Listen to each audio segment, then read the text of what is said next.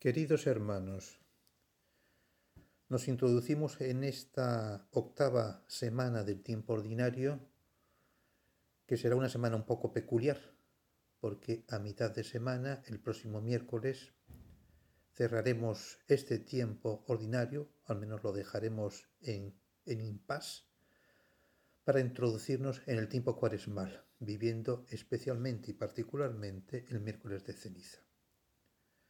Por eso, a estas puertas de la cuaresma, ¿qué nos dicen los textos que la Iglesia pone a nuestra consideración en ese domingo octavo del tiempo ordinario? Hemos comenzado con el texto del libro de la sabiduría, llamado también el libro de la Sirach, que es uno de los libros deuteronómicos sapienciales del Antiguo Testamento, conocido como Sirácida, pero que también la tradición latina le llama el libro del eclesiástico y que constituye sobre todo un libro de máximas éticas, por lo que en cierto modo se asemeja bastante a otro libro que es, forma parte también de la revelación, que es el libro de los proverbios. Bien, este libro hoy hemos leído el capítulo 27 que nos habla del hombre juicioso. Ha dicho el texto, el hombre se prueba en su razonar, el fruto muestra el cultivo de un árbol, la palabra, la mentalidad del hombre. Hoy los textos nos hablan de ese árbol. No solamente este texto sapiencial, sino que también el texto del Evangelio. Nos ha dicho, no hay árbol sano que dé fruto dañado, ni árbol dañado que dé fruto sano. Cada árbol se conoce por su fruto, porque no se cosechan higos de las zarzas, ni se vendimian racimos de los espinos. Recordaremos que el domingo pasado la Iglesia nos hablaba también el texto del Evangelio, de, en este caso de una casa construida sobre roca, por lo tanto arraigada en la fe. Y nos hablaba también de esas arenas movedizas o de esas arenas inconsistentes que hicieron que aquella casa, con el tempestad, con la lluvia, con los vientos, acabara cayéndose estrepitosamente.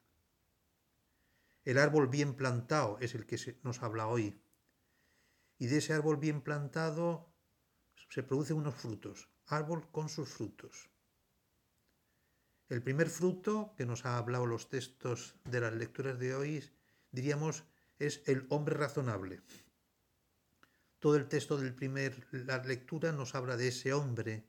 No alabes a nadie antes de que razone, porque esa, ha dicho el texto, es la prueba del hombre. Si el hombre tiene que razonar, y eso nos sirve tanto para nuestra razón humana, pero también para nuestra razón sobrenatural, ¿eh? esa fe que es precisamente esa razón que busca entender y comprender lo que Dios pone en, en nuestra vida y en nuestra cabeza y en nuestra mente. A eso se da un segundo fruto. Si el primer fruto diríamos es el hombre razonable, el segundo fruto diríamos es el hombre de corazón recto. Ahí está el texto del Salmo 91 el justo crecerá como una palmera. Sus frutos, pero también su perennidad, precisamente porque la palmera representa en las culturas antiguas la inmortalidad. Pero también lo advierte Jesús en el Evangelio. El que es bueno, de la bondad que atesora en su corazón, saca el bien. Por eso, el primer fruto hemos dicho el hombre razonable, el segundo fruto es el hombre de corazón recto. Y ahora diríamos, ¿Cuál es el tercer fruto? El hombre fiel. Pablo, en la carta a los Corintios, que ha sido la segunda lectura, nos amonesta. Trabajad siempre por el Señor, sin reservas, convencidos de que el Señor no dejará sin recompensa vuestra fatiga. Nos habla de esa fidelidad continua al Señor, de ese trabajar, de ese atesorar aquellas cosas que tantas veces el Evangelio dice, atesorar en el corazón. Del corazón salen todos esos frutos que son precisamente, fundamentalmente, la fidelidad. Diríamos que ese es el otro fruto siguiente, el hombre agradecido. El Salmo nos lo ha dicho, es bueno dar gracias al Señor y tocar para su nombre, oh Altísimo, proclamar por la mañana tu misericordia y de noche tu fidelidad. Hombre razonable, hombre de corazón recto, hombre fiel y concluiríamos hombre agradecido. Todo esto nos hace preguntarnos qué tipo de árbol somos cada uno de nosotros y sobre todo qué frutos damos.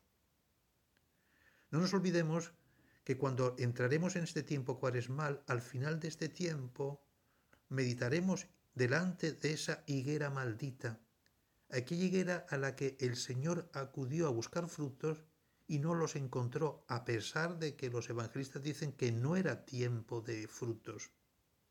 Y sin embargo el Señor fue a buscar. Ahora que vamos a comenzar dentro de poco este tiempo cuaresmal, ya tendremos ocasión de meditar todas esas realidades en ese recorrido, ese tiempo de verdadera penitencia. Ahora nosotros queremos ese, árbol que dé unos frutos. ¿Qué más nos ha dicho en los textos sagrados de este domingo? El texto del Evangelio nos ha dicho muchas más cosas. Hace esa pregunta, ¿puede un ciego guiar a otro ciego? Evidentemente, en la misión de apóstoles que cada uno de nosotros tenemos, que comienza no solamente con ese razonar la fe, sino también con la coherencia de nuestra propia vida, ¿podemos un ciego guiar a otro ciego? ¿O tendremos que corregir esa ceguera de nuestra vida? Quizás el próximo tiempo de cuaresma es una buena ocasión para que indaguemos en esa ceguera, primero de nuestra mente y luego de nuestro corazón. Toca, por lo tanto, cada uno de esos aspectos, de esos frutos, de ese árbol que es nuestra propia vida. También el texto del Evangelio nos ha hablado de la corrección evangélica y nos ha advertido, ojo con fijarnos en la mota del ojo ajeno y no ver nuestra propia vida, viga, que no significa que nosotros no debamos corregir a los demás, aunque lo debemos hacer siempre con espíritu evangélico, y por lo tanto primero preguntémonos cada uno de nosotros cómo vivimos en aquello que queremos corregir el otro. Luego lo hagamos siempre con respeto y lo hagamos siempre con caridad. Pero también que nos preguntemos si a veces nos fijamos en los defectos de los demás y no nos fijamos en nuestros propios defectos. Quizás ese es como ese árbol que crece inclinado, a veces por la fuerza del viento, a veces por la inconsistencia del terreno, aquellas raíces acaban volviéndose superficiales y por lo tanto cuando venga el huracán ocurrirá que aquel árbol se caerá, también como la casa, con gran estrépito, porque sus raíces no han sido profundas. Vamos a pedirle al Señor, especialmente en esta Eucaristía, vamos a pedirle en este domingo del tiempo ordinario, en ese domingo que va a ir abriendo ese tiempo especial que va a ser la cuaresma, que nos dé por un primer lugar esa capacidad de discernimiento. El hombre razonable, pero también el hombre de corazón recto, es un hombre que discierne. ¿Cuántas veces usa esta expresión el Papa Francisco?